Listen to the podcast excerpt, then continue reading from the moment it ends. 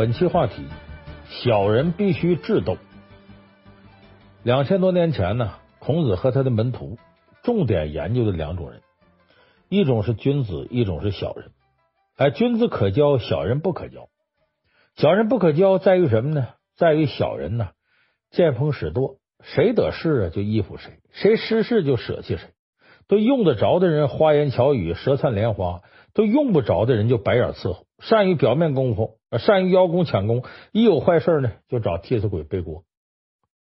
所以我们的传统文化里头啊，对小人历来是比较痛恨的。但有的时候你也发现呢，我们这个社会呀、啊，有时候不约束小人，专门约束好人，最后把好人整的都成了小人了。有的地方存在着小人得志这样的局面。那么小人得志呢，有的时候往往是由于好人斗争不利带来。有的好人呢，对待小人呢，啊就忍让三分，或者不屑与他争斗。结果小人呢，反而越来越嚣张。所以我们说，见到小人，你必须得斗。这个小人就像自然界当中的蚊子、苍蝇一样，虽然他挺讨厌，但是他不会因为我们讨厌他就不存在了。而小人是你生活当中啊绕不过去的一类人。老话讲，害人之心不可有，防人之心不可无。咱们对待小人，既然不想明面跟他撕破脸皮，我们就得有一些情商层面的智慧来应对这些小人。做到会斗小人，所谓的斗气不如斗智。今天呢，咱们就给大伙说说，跟我们身边的小人，你要怎么样智斗？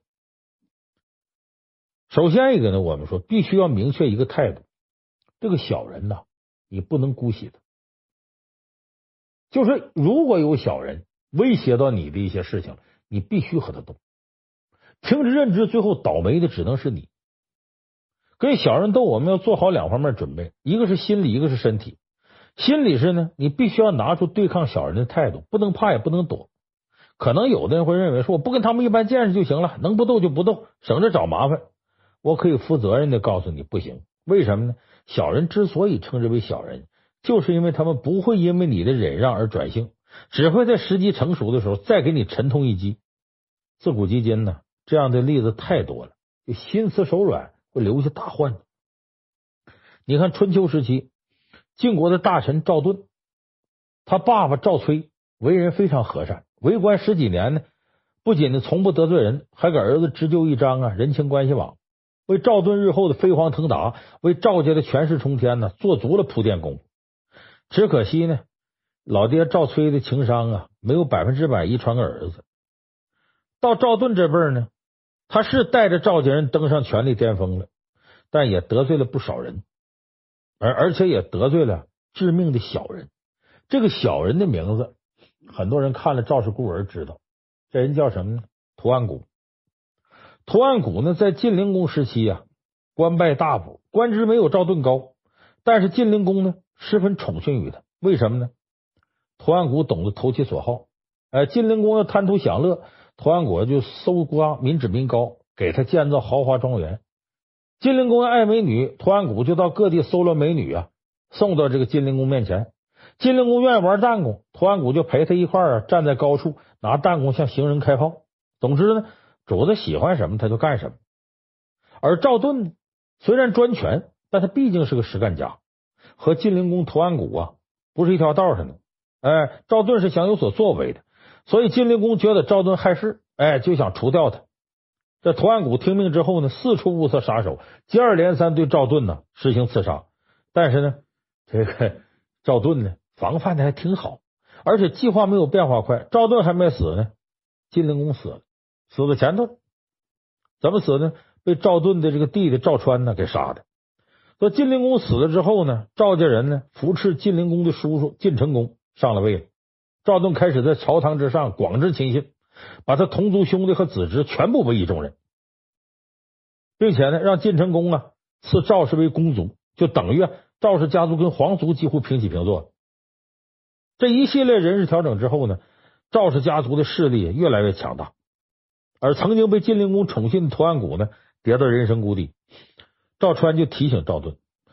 说哥哥呀，屠岸贾蛊惑仙君杀你，是个卑鄙小人一个。你现在要不出此人呢，以后对咱们赵家不利。赵盾没拿这当回事，说我们现在赵家兴旺发达啊，也跟这些人呢，咱就和平共处吧，反正他也缩不了多大腰，咱们就不生事端了。就这么的，小人图案谷这么侥幸的活下来。然而呢，咱们说历史啊，不幸的被这个赵川给言中了。哎，公元前六百零一年呢，赵盾病逝死了。赵盾生前埋下的隐患呢，这时候一下爆发。这晋成公呢，比赵盾呢早一年病逝，他儿子晋景公继位。这个晋景公和晋灵公啊一样，这是个大昏君，贪图享乐，荒淫无度。屠安谷呢，迎合君主的本事，又有了用武之地。凭着宠信呢，又当上大官了，开始主管政法工作。这下他逮住机会了。他开始对赵盾的后人加以迫害。赵盾死之后第四年，赵家全家老少三百六十余口被屠安谷诛杀殆尽，就漏了一个人，这就是咱们看到那赵氏孤儿。多亏了公孙杵臼跟老成英两个人死命保下来赵氏的血脉。所以你看，赵盾因为姑息小人而付出惨痛代价，所以小人必须得斗。但斗的方法呢，你要根据不同的情况分出轻重缓急，有的呀。温柔似水，有的烈如火焰。具体怎么操作呢？咱先给大伙说第一招：对付小人用温柔陷阱。什么叫温柔陷阱呢？咱们举例子啊，这个世界上呢，他不缺小人，这些好人，包括圣人，都备受小人骚扰。你比方说王阳明，这王阳明我节目里说过多少回，这个人很了不起，呃，这个人能带兵，会打仗。哎，懂哲学，会心理学，学问非常大。就这么一个人，也被小人反复骚扰。他经历过呢，当朝大宦官刘瑾、张忠，还有锦衣卫的头领啊，江彬、许泰，甚至文官集团的首领杨廷和，都在为难王阳明。面对小人上司的刁难和恶意陷害，咱们看看王阳明是怎么应用温柔陷阱来对付的。王阳明的传习录里边记载，就王阳明啊。靠着差役、乡勇，甚至普通老百姓组成杂牌军，把这个宁王朱宸濠啊十万穷凶极恶的叛军给降服了。宁王朱宸濠呢，咱们很多人看过那个周星驰那个《唐伯虎点秋香》，就里边到这个太师府上啊，我要发飙啊！那个宁王就朱宸濠，他呢当初起兵造反，被这个王阳明呢带领杂牌军呢给灭了，把宁王给抓住了。本来这是大功一件。结果碰上当朝大明皇帝这个混蛋朱厚照，这朱厚照玩心特别大，在下边这些奸臣张忠、江彬唆使之下呢，要求王阳明啊把宁王放了。怎么呢？王阳明平叛的时候呢，这朱厚照带着兵啊南下，要御驾亲征。要走半道上呢，听说王阳明呢把宁王抓住了，很扫兴。这时候这些奸臣就进谗言，就是你让王阳明把宁王放了，咱跟打一仗，皇上你过足瘾，就跟猫玩耗子似的。你说哪有这么混蛋呢？那打仗得耗费国家财力多少啊？何况这猛虎抓住容易，你再放他，那可再难了。所以咱们看王阳明是怎么样和这帮小人斗智斗勇。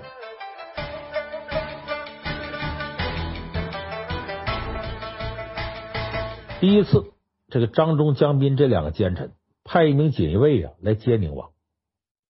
王阳明呢，借忙公事为由呢，让手下代为接见。这锦衣卫见王阳明既不露面又不放人，就琢磨这事儿啊，我得捞点实惠再走。就话里话外透露出啊，这这宁王人我没见着，但是你们得，给点钱。王阳明知道之后呢，就派人给他送去五两银。你这五两银子，这锦衣卫气的大发雷霆，把这银子往地上一摔。我告诉你啊，王阳明抗旨，这是要谋反，转身就走了。王阳明听说锦衣卫走了，知道自个儿该出场了。赶紧跑出来，把那锦衣卫拦到门口，并把自己早就准备好的词儿啊说给锦衣卫听。王阳明什么意思呢？说我刚才呀，为什么拿五两银子呢？我就试试大人这个品格是不是高风亮节。果然，我一看呢，跟我想的一样。您是正直不贪财，那就社会楷模。我准备啊给朝廷啊上表，哎，写文章我歌颂你。结果这番高帽戴下来，锦衣卫已经迷迷糊糊的了。因为王阳明确实名声很好嘛，最后呢，这锦衣卫居然良心发现，把张忠、江彬接下来的阴谋啊告诉给王阳明，说：“大人，你早做准备吧。”所以这第一回合温柔陷阱是戴高帽把这瘟神送走了，把这小人战胜了。那第二回合呢是呢，这锦衣卫啊没有把宁王带回来，这让张忠这个奸臣非常恼火。哎，他开始加大火力，派两名啊高级太监来见王阳明。这两名太监穷凶极恶，软硬不吃，就叫嚣你王阳明必须放人。王阳明面不改色，微笑着呢，拿出两封信交到两人手上。两人打开一看呢，可吓坏了，怎么着呢？这信呢是两人当年呢跟这个反贼宁王啊往来的书信。要这信落到现在皇上手里啊！这两个太监是死无葬身之地。王阳明就说了：“两位公公啊，我这两封信交你们自行处理。我保证我手里再没有关于你们的书信。条件是呢，你们不能再掺和宁王这个事儿。”这两名宦官一看自个儿把柄在王阳明手里，那只好灰溜溜的撤了。事后，王阳明对自己弟子说：“说对待恶人呢，你要直着跟他干，容易激发出他的恶性。咱要反其道行之。”让他知道跟你合作才能获得最大好处，否则他只会丧失更多利益。你看，王阳明这么做看起来是没有原则，但其实面对更加没有原则的小人，你也只能用比他更没原则的方法来对待。所以这一回合，王阳明叫以恶制恶，反其道而行，他战胜了小人。第三回合，王阳明这招厉害了。这个张忠啊，知道两名宦官呢没能接回宁王，暴跳如雷，说再不能忍了，我亲自去南昌，我教训王阳明。他就借着清除宁王余党之名，陷害王阳明的属下，然后又派士兵辱骂王阳明，企图激起内乱，造成王阳明造反的口实。可是张忠没想到的是呢，王阳明不但不为难辱骂的士兵，还给士兵提供水和粮食，说你们为国征战辛苦了。一番推心置腹下来呢。士兵斗志遭到瓦解，张忠反而被孤立起来。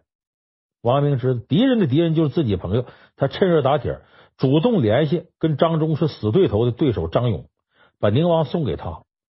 说：“我这呢，我怕看不住他，危机四伏。你呀，呃，那会儿兵强马壮，我把宁王押解到你那儿，呃，你把他呃送回北京。”所以这下打的张忠措手不及。张忠一见再无利可图了，灰溜溜从南昌滚回京城。所以，王阳明在与张忠斗争过程当中呢，总共设置了三个温柔陷阱：戴高帽让他良心发现，表诚意让他主动放弃，画真情让他丧失斗志，最后神来一笔，联手小人的敌人，让小人万劫不复。谁说软刀不伤人呢？伤起人同样可以致命。这个温柔陷阱这招啊，很适合性格温文尔雅又有人格魅力的人来使用。因为这样的人说出话来，很容易让人产生好感和共鸣，所以这种性格的人在遇到小人的时候，不妨试试温柔陷阱这一招。接下来咱们讲的第二招呢，叫先发制人，意思是先发起行动，让自己处于主动地位，借此控制对方。这种方法比较适合相对弱势的来使用。我举个例子，汉朝有个太监叫赵同，是皇上眼前的红人。这个人呢，阴险狡诈，心术不正。看谁都不顺眼，在皇上面前呢，经常说一些大臣的坏话，很多大臣都因为他呀无故受罚。这受罚的人里就有一个名叫袁昂的大臣，这个袁昂非常生气，被人给害了吧，无计可施，找皇上解释呢，皇上信赵同的，他不听；找赵同理论呢，又弄不过人家。所以正当他头疼的时候呢，他侄子袁种来了，给袁昂出了个主意。袁昂听了之后，好，我就这么着，但我得等机会。等了几天之后呢，皇上出门就让啊袁昂和赵同啊一块随行，因为皇上很喜欢这赵同，就不顾礼仪，让赵同一起上了车了。太监按规定是不能跟皇上同车的。这时候元昂突然冲上去，指着赵同大骂：“你这个太监太不懂规矩，怎么能上皇上车呢？你狗奴才没大没小，还不快下来！”这赵同被骂的无地自容，但在皇上面前呢，又不敢跟元昂顶撞，脸涨得通红。元昂见他还不下来，上去一把把他扯下，又大骂了一顿。皇上呢是不大高兴，但是呢，这朝廷礼仪在这，人元昂也没说错，太监不能跟皇上同车，所以只能啊打哈哈做和事佬。从那以后呢，这皇上也知道这赵同肯定恨透袁昂了，所以赵同在皇上面前一说袁昂的不好，皇上很自然想起那天的事，就认为这个太监赵同啊在这公报私仇。所以从来不当真，可以说袁昂一招先发制人，轻松除掉了赵同这个小人。咱们看呢，君子之所以斗不过小人，很大一个原因呢，你在明，他在暗，他们会背着你呀，把白的说成黑的，美的说成丑的，煽阴风点邪火，让不明真相的人呢相信他们话。所以袁盎的做法很值得借鉴。不等你煽风点火，我先发制人，把你给叫破了，把事闹大了，让大家都知道咱俩之间有矛盾，从根本上截住小人的退路，他自然就无计可施。那这种方法呢，我们完全可以照搬到现代职场。比方呢，你和一个这个小人啊，这是你同事发生矛盾，这小人总找你麻烦，这时候你就可以找领导谈谈心。你说呀，我这同事啊，嗯，可能啊，这个对我呀有些误会，所以在工作当中呢，总找我麻烦，故意针对我。这么呢，我希望领导啊能给我们调和调和。如果我错了呢，我可以向他真诚道歉。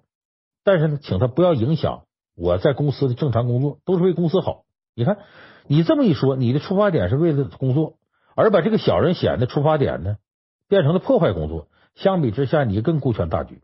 所以，无论哪个小人和领导关系多好，领导心中天平都会倾向于你。这时候，小人解释越多，说的越过激，对他反而越不利。所以，这个就是我们说的第二招，你得先发制人，把他叫破了，这事摆到明面上。接下这招呢，以彼之道还施彼身，这是姑苏慕容的招法啊。这招非常适合那些呀有勇有谋的人来使用。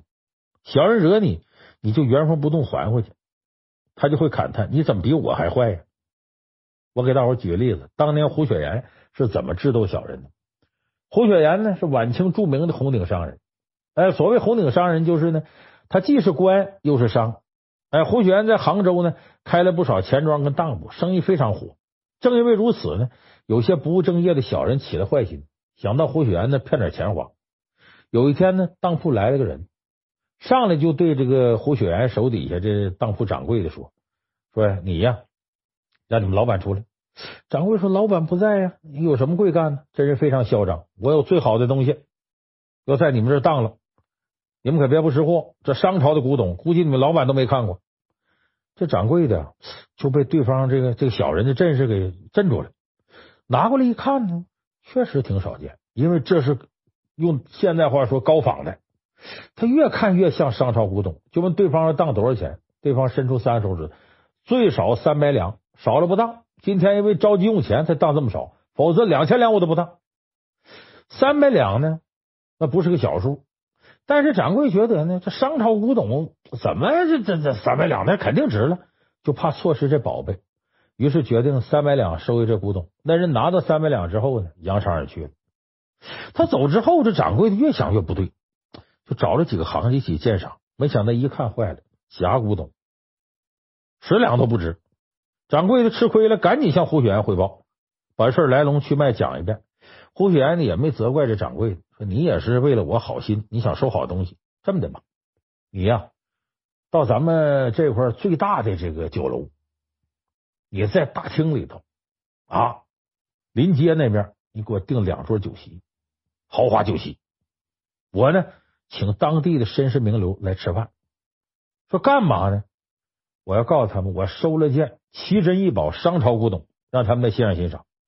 掌柜听了之后啊，很惊讶，说：“老板呐。”咱们上当受骗就算了，你这么吵着出去，你说这玩意儿是真的？你是想让别人从你手买吗？让别人上当吗？咱得有良心呢。胡雪岩一听，微微一笑，咱当然不会骗人了，你就照我说做吧。掌柜也不知道胡雪岩葫芦里卖什么药，只能按照老板吩咐安排了两桌酒席，请了绅士名流。哎呦，这帮人一来，你想酒楼热闹，还不少看热闹的在这看。这伙人又吃又喝，哎，场面挺大。酒过三巡，菜过五味呢。胡雪岩让掌柜的从二楼捧出那个商朝的古董，我给大伙儿你们开开眼。商朝古董太漂亮，你们这辈子都没见过这个。没想到这掌柜的呢，捧着这宝贝出来，走到跟前呢，地板有水，脚底一滑，啪嚓，他摔倒了，把这古董给摔碎了。哎呦，在场这些绅士名流啊，高呼可惜，真败兴。就很快，大伙儿就散了。这顿饭之后呢，这些人呢就把这事儿当成个谈资四处宣扬，传来传去呢，就传到那个当古董的骗子那小人耳朵里。这小人琢磨：哎呦，胡雪岩把我的东西摔坏了，我本来是骗他，得了，我这回带着这三百两银子，我去找他赎去，他拿不出来，他得赔我多少钱呢？就这么着，他想诈骗一笔赔偿金，就这么着，骗子带着那三百两银子到当铺了，正好胡雪岩在这，好，胡老板，我现在要赎回我那商朝古董，那东西你给我弄坏了，拿不出来。你至少赔我三千两银子。胡雪岩呢？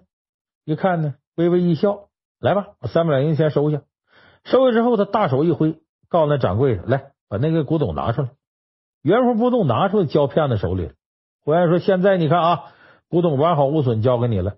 哎，这三百两银子呢，呃，我就顺利收回来。而且呢，在我这儿呢，你当着三百两银，你还得支付我几两银子利息。你别看时间短。”结果这个骗子这小人一看这古董傻了，真是他拿出那个，怎么回事呢？胡雪岩故意让别人又造了一个，假装把他摔碎，就逗人这小人上钩，诚心处罚他。而且胡雪岩跟这小人说：“我告诉你啊，我们掌柜的在宴会上摔破那古董，比你手上这还假呢，更不值钱。”这小人一看呢，无地自容，抱着假古董灰溜溜的跑。这个故事你听完，觉得可能看着有点。听着耳熟，哎，闯关东里边，老三朱传杰他老丈人夏掌柜的收了假人参，然后呢也采用这招，假装把这个人参给毁了，然后之后呢把那骗子逗引出来惩罚嘛。那故事就从胡雪岩这得来的。胡雪岩这么做的高明之处就在于啊，以彼之道还施彼身，让骗人者呢也尝尝被骗的滋味。他从根本上就断了其他这些小人的念想，起到了。杀一儆百的作用，所以这一招以彼之道还施彼身呢，在现代职场也有用武之地。尤其是呢，对那些当面一套而背后一套的小人最为实用。比方说，你同事在你面前呢，啊，对你也比较好，但在别人面前就出卖你，说你的不是。这时候你就可以用同样的方式对付他。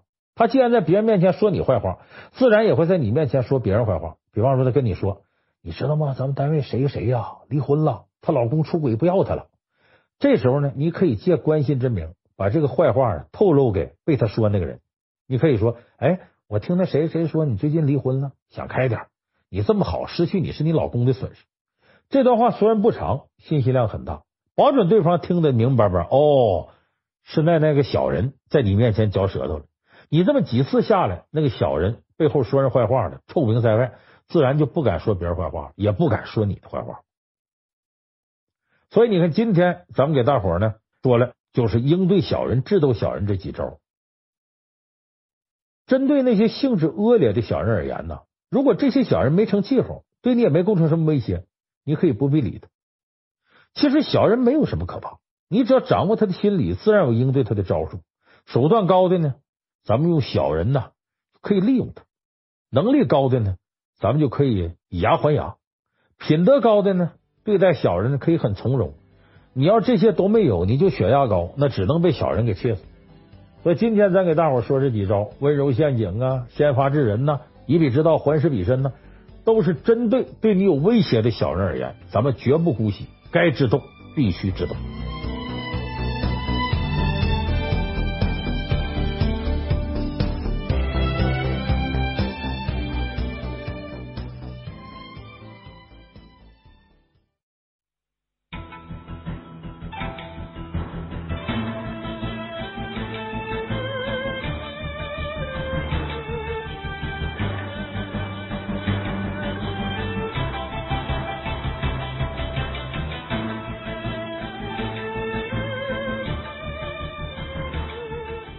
本期话题：面对猪一样的队友。俗话说，不怕神一样的对手，就怕猪一样的队友。这什么意思呢？就说有神一样的对手啊，你输了心里不憋屈，输给神了，说出也不丢人。说不定呢，你有能力、有毅力，背后再有个强大团队支撑你的话呀，可能最后你还能赢。你看《三国演义》里头最神的一个对手，那估计就是诸葛亮。鲁迅就评价过书里诸葛亮，说他多智近乎妖啊，都成妖精了。可是司马懿最后不还是赢了吗？赢在哪儿呢？你强大的时候，我躲着你，我不和你硬碰硬，但我活得比你长啊。你死了，我就赢了。可是呢，你要是有猪一样的队友，这可憋屈了，而且让你防不胜防。你在前面冲锋陷阵呢，突然间你那猪一样的笨蛋领导啊，十二道金牌给你招回去了，不问青红皂白就要革你的职，没死在敌人手里啊，让自个儿人给整死了，这不憋屈吗？再不然呢，就你的下级，猪一样的下级，你这边郑重其事的把重要事交给他办了，回头他办砸了不说呀，还把你推坑里去了，你说这气人不气人？这也憋屈。你看《三国演义》里头有一个特别出名的猪一样的队友。谁呢？蒋干、蒋子义，哎，他是曹操的下级。头一回呢，曹操派他呀去劝周瑜投降，没想到因为太笨了，周瑜演戏他看不出来，啊，中了人家的计。蒋干盗书，盗一封假信回去了，不但没完成任务呢，没把对手的骨干精英给弄来，还害得老板呢把自己公司的骨干精英啊给误杀了，把参谋张云给杀了，白白丧失了大把的竞争力。这还不算完呢。他第二回他又去了，这回呢倒是撬了个精英，哎，把这凤雏啊、庞统、庞士元给带回来。可惜呢，这庞统啊是带着特殊任务的间谍，他给曹操出了个馊主意，劝他呀把船呐都绑在一块儿，这样呢风浪一起呀，这些船上跟平地一样。哎，北方士兵啊不惜水战，好运船，这这船上稳当了，不就好办了吗？结果呢？东风一起，一把大火，曹操全军覆没了。为啥？这船都连一块儿呢，跑都跑不了了。你看，没有蒋干这两次任务啊，孙刘联军了，我估计百分之八十以上都赢不了。估计历史的改写，都没有三足鼎立这个事儿。所以，孙刘联军最该感谢的就是曹操这个猪一样的队友蒋干。哎，手底下有这样的下属呢，何愁公司不垮台呢？啊，如今这个社会也是一样，聪明人很多。但是这笨蛋也绝对不少，几乎哪个公司都会有那么一两个笨蛋，指的是有的呢隐藏比较深，不出事你看不出来。被笨蛋给坑过的经历啊，我相信呢很多朋友都会有，哎，这也是职场上的一大痛点。那今天呢，咱们就从情商的角度分析一下，如果你在职场上碰到猪一样的队友，碰到这样的笨蛋，你该怎么办？有的人说了，说碰到笨蛋我就绕着走呗。珍惜生命，远离笨蛋，不就没事了吗？生活中的笨蛋呢，你可以这么干。哎，谁是笨蛋，你就不跟谁玩了。他再坑，坑不到你头上去。可是职场上的笨蛋呢，就跟你打游戏似的，一茬接一茬的。不管你换到哪个队伍里，都会遇到笨的千奇百怪、各不相同、猪一样的队友。但同样呢，让你想啊，跳脚骂娘的人，几乎到处都是。那你总不能说我就不上班了，我再换一家公司。所以，什么样的笨蛋，咱们遇到了可以一走了之；什么样的笨蛋，咱们能暂且容忍就容忍。那么，怎么容忍？哎，这一些呀，都是学问。所以，如何对付职场笨蛋，咱们呀分成两块说。就是一块呢，这笨蛋呢是你的下级；一块呢，这笨蛋呢是你的领导，是你上级。咱们先说呀，这个笨蛋下级，对付笨蛋下级有三点要注意。第一，对固执的笨蛋，千万别同情心泛滥。第二，你别把笨蛋呢放到后勤部门去。第三呢，有能力驾驭啊，这笨蛋往往能化腐朽为神奇，看你怎么用。咱先说第一个，对固执的笨蛋，千万别同情心泛滥。什么意思呢？一个人很笨，他还特别有想法，还一条道跑的黑，不撞南墙不回头，谁劝都不听，这个特别可怕。你像《士兵突击》里头，这个早期的许三多就是这么一个笨蛋。你看那里边呢，班长史金刚去招兵的时候呢，这个许三多的父亲呢喝多了，结果就把实话都说出来，说我们家仨儿子就属这儿子最笨，什么顺拐呀、胆小啊，反正浑身毛病。史金呢让他说说对人民解放军啥感想，这许三多提前背的稿子都结结巴巴，啥也说不出来。笨蛋的潜质表露无遗了。而且他笨吧，还固执，非得当兵，哭天抹泪的我也要当这兵。结果这个史金呢，好像也没感受到危机，也没想明白。我估计那时候这史金呢，也没有听咱们这个四大名著情商课，居然一拍脑门啊，就把这许三多给收了。收了以后呢，因为种种机遇啊，这许三多还进了尖刀班，啊，正好是史金这个班。这个时候呢，许三多就开始坑领导了。而且坑的就是对他最好的领导。他这个时候呢，就觉得呀，你看，全都是因为我是笨蛋，瞧不起我。就我的班长史进把我当个人，那我就跟定史进了。我特别固执。结果第一次呢，是他所在的钢七连呐，要执行伪装潜伏任务。团长的要求是十米不见车，五米不见人。许三多呢，非在怀里头啊揣俩热鸡蛋，打算给班长吃。哎，他也针对班长好，他不是溜须拍马。结果被演练中的敌人呢，用红外成像仪啊给扫出来了。我们都知道这红外线呃仪器呀，你要稍有一点热量，它就能捕捉到。结果全班都暴露了。就因为这个事儿，连长就看明白了，说这许三多呀，这人太笨了，太坑人了，就要把他踢出去。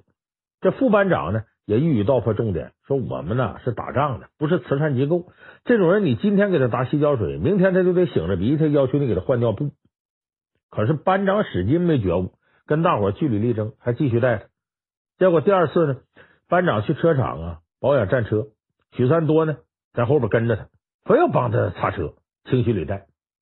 这一副履带啊，好几百公斤，得用十二磅的重锤啊，从轮轴上砸出来才能清洗。结果许三多第一锤呀，没砸到轮轴上，把班长给砸趴下，好悬让班长彻底告别部队生涯。那么后来呢，这样的事儿也很多。所以说呀，在职场上不像在生活当中，同情心不是随便给的。你对笨蛋同情，最后你就是坑了自己，坑了自己的队伍。特别是固执的笨蛋。不坑死你，他都不会收手的。他还一条道跑得黑。有的呢，比较这个懒的笨蛋呢，还好办。你说说他呢，他一懒，他就不干活了，没什么功劳呢，最多也不会惹祸。可是特固执、特勤快的笨蛋就坏了。他偏偏还想法挺多，还想立功，结果就会把你的事儿给搅得乱七八糟。所以对这种笨蛋，最好彻底开除，让他去坑对手去，那就比较合适了。所以这是第一个。对这种固执的笨蛋呢，赶紧开除。第二个呢，你别把这笨蛋呢放到后勤部门，这什么意思呢？有的人说呀，我就是控制不住自己同情心，但是呢，我也不能给笨蛋坑我的机会，我不给他任务啊，我不把他放到重要部门呢，我放到后勤部门去，让他打打杂总行吧？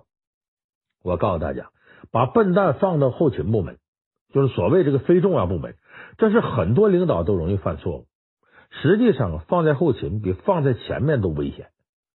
他在前线呢，大家都不拿他当回事儿，不会给他最重要的任务，他的危害呢也会在可允许的范围之内。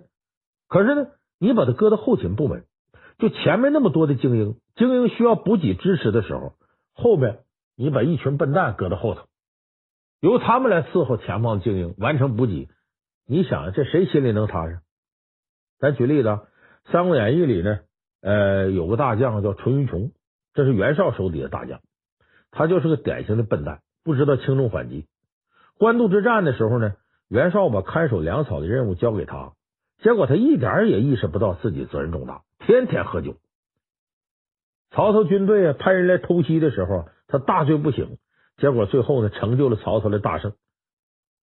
要是他不是这么笨的话，那官渡之战谁胜谁负就不一定了。类似的事儿呢，张飞也干过，留他看守徐州，他也不清楚自己责任重大，不仅自个儿喝酒，还拉着下属啊一块儿喝，结果呢丢了大哥的地盘不说，还把大嫂给弄丢了。像这样，精英在前方冲锋，笨蛋在后方烧老窝、捣乱的事儿，《三国演义》里似乎特别多。那不光是烧老窝，还有就是因为笨呐，供给不及时。哎，咱们节目里头也说过，说诸葛亮啊出祁山的时候，这个李严呢负责搞后勤，供给粮草。结果这个笨蛋呢一点都不清楚祁山哎对他的公司发展有多重要，因为下雨路滑不好走，他呢不愿意动了，不愿意督办粮草了，就忽悠诸葛亮，粮草不足我，供不上来，害得诸葛亮无功而返，白出去一趟，是不是办成啊，还损失了钱财，还损失了事情。那要说供给及时呢，他也不一定完全都是好事。你看二战时候的意大利啊，这军队啊，就后勤这些笨蛋呢，供给的太全面、太及时了。咱们都知道，意大利呢，对于这个希特勒这边来说是出了名的猪队友。但这个猪队友之所以这么猪，有一半原因呢，是因为这猪队友有猪后勤，说意大利的后勤呢，那供给太及时了。说前方部队呢，呃，给他准备了漂亮的军装、绅士装，而且还从全世界啊紧急买了大批的红酒。说这打仗买红酒干嘛呢？说为了鼓舞士气，还在酒瓶上呢打印了非常励志的话，说喝醉了便不会畏惧战斗了。于是意大利部队呢，在战场上基本都是醉酒的状态。还有在其他国家都忙着开发新式武器的时候呢，意大利军队的后勤部门呢是琢磨如何保存食物的方法。所以意大利队别说新武器了，传统武器的品质都有点惨不忍睹。你比方说，手榴弹品质极差，丢出去都不知道会不会爆炸，也不知道何时会爆炸。再比方说，在北非一场战役当中呢，为数不多的英军坦克向意大利的反坦克炮阵冲锋，刚开始的时候，意大利还开炮还击。过两三分钟停止了，然后我举白旗投降了。这英国部队都觉得奇怪，说这为什么打怎么投降了呢？就问意大利俘虏这咋回事？意大利人理直气壮说：“呀我们弹药箱没有那撬棍，打不开，没给我们配撬棍。”你看看，所以说有这么猪的后勤，意大利部队啊，想打胜仗都难，想打场败仗一点都不困难。所以西方有个谚语叫“我们这边的意大利人”，就说的是自己猪一样的队友。所以二战之后呢，有人总结过吗？说这个邪恶轴心啊，这个德国、意大利、日本，主要讲这三个国家的部队的战斗力，如果德国是十的话，日本就是五，意大利就是零，甚至是负数，净拖后腿。所以这个笨蛋呢，在后勤。很容易把你前方的精英啊都连累成笨蛋，哎，这就是对笨蛋处理的大忌，不要把它放到后勤部门。你以为他就好像是不是重要的事，其实他这一动，前面所有人都受连累。那么呢，我们说这笨蛋说就一无是处吗？咱有句话叫“天生我材必有用”，就你要有能力驾驭笨蛋，那么这个笨蛋有时候也挺好用。首先，咱得说什么样的笨蛋可以驾驭。就是不固执，他对你言听计从，他听话。咱们再说有什么样能力能驾驭笨蛋？第一呢，你得有远见的能力，你有足够的判断力，能判断出他会啊造成什么样的后果，惹什么样的祸。第二是善后能力，就是他造成的后果都能在你善后的范围内，你能控制住。你比方说，宋江是个有能力领导，李逵就是一个不固执的笨蛋，所以宋江用李逵用的好。你比方说李逵，他有个特性。是不惹事宁可死，而且不管对方惹不惹得起，也不管是该不该惹，他不管自己身处什么样情况，他都能惹祸，就典型的笨人。你看李逵呢，打死高俅堂弟的小舅子尹天赐，上来呢就砍死朱贵推荐的韩伯龙，就这些事儿呢，这还算是就是说保不齐的啊，有个误伤什么的，胆大干点呃胆大包天的事儿。他就刚碰上宋江的时候，就能连惹四件事，给宋江带来麻烦。先是他赌输了，把人家赌摊给抢了，这事不大，宋江有能力花钱摆平了。然后宋江让酒保给李逵切肉，酒保说了句“只有羊肉没牛肉”，立刻被李逵泼了一身鱼汤。宋江马上平事，跟酒保说：“不就钱吗？我有的是，你赶紧给我切吧。”再往后呢，李逵给宋江弄鱼的时候，这不是伺候宋江喝酒吗？把卖鱼的呀。这张顺给打了。这个张顺呢是个鱼霸、地头蛇。当时的情况是呢，李逵只是个连住处都没有的底层混混。张顺当时什么样呢？他发话，别人就不敢卖鱼。他说要斤尾鲤鱼，瞬间就能凑够十几条。你看，张顺这个恶霸是有威望的。一个底层混混当众把称霸这鱼市的黑老大给打了，这就不是小事了。但这回呢，还是宋江用自己的面子。给他摆平了。最能看出宋江远见和善后能力的，就是打完人以后，刚坐下来喝酒，李逵又接着把一个卖唱少女给打晕过去了。你看这事就过分了，你一个壮汉打一个无辜少女，这事搁到现在啊，都得让大家这都得人肉你。那个时候呢，如果少女的父母到处宣传，哎呀，这人太不是人了，把我闺女给打了，李逵这名声啊就完蛋了。所以宋江马上对女孩的父母说呀。你一会儿跟我到营里，我给你二十两银子。以后啊，让你闺女嫁个好人家，别出来卖唱了。你看，这是宋江厉害的地方，他洞悉人心。他能看出这女孩的父母最担忧的是什么？哎，这出来卖唱挣俩钱，这女孩总得找个人家吧？可是呢，老两口也没这钱，也没有这实力，置办不起嫁妆，而且卖唱呢又不是件体面的事儿，哎，挺下贱。所以这个时候，宋江一抬手给二十两，那时候五两银子够仨月生活费了，二十两什么概念？一年的生活费。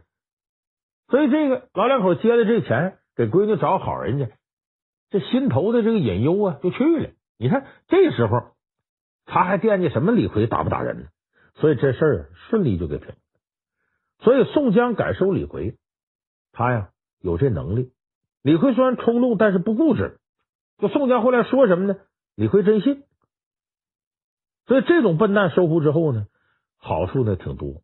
第一个是呢，他对自己忠心，你不怕有一天他反咬自己一口？他也没那智商。再一个呢，他能当自己的打手。咱们以前节目说过，宋江看不惯的人没法直接说，这时候他就需要有个人呢帮自己得罪人当枪使。你让谁去呢？你让聪明人去，比方派吴用去。谁都知道这是宋江授意的，那就撕破脸皮了。但你让李逵去，你一个笨人去，他本身就很鲁莽，惹点祸，大家也认为很正常。谁也不会往宋江那想。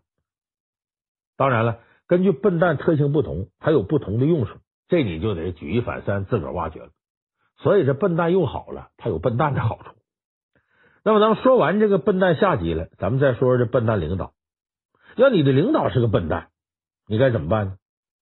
咱们现实当中啊，绝大多数领导都聪明人，但是有的时候你知道中国社会这用人体制啊，哎呀，反正这我你懂的啊，保不齐就你某领导就是个笨蛋。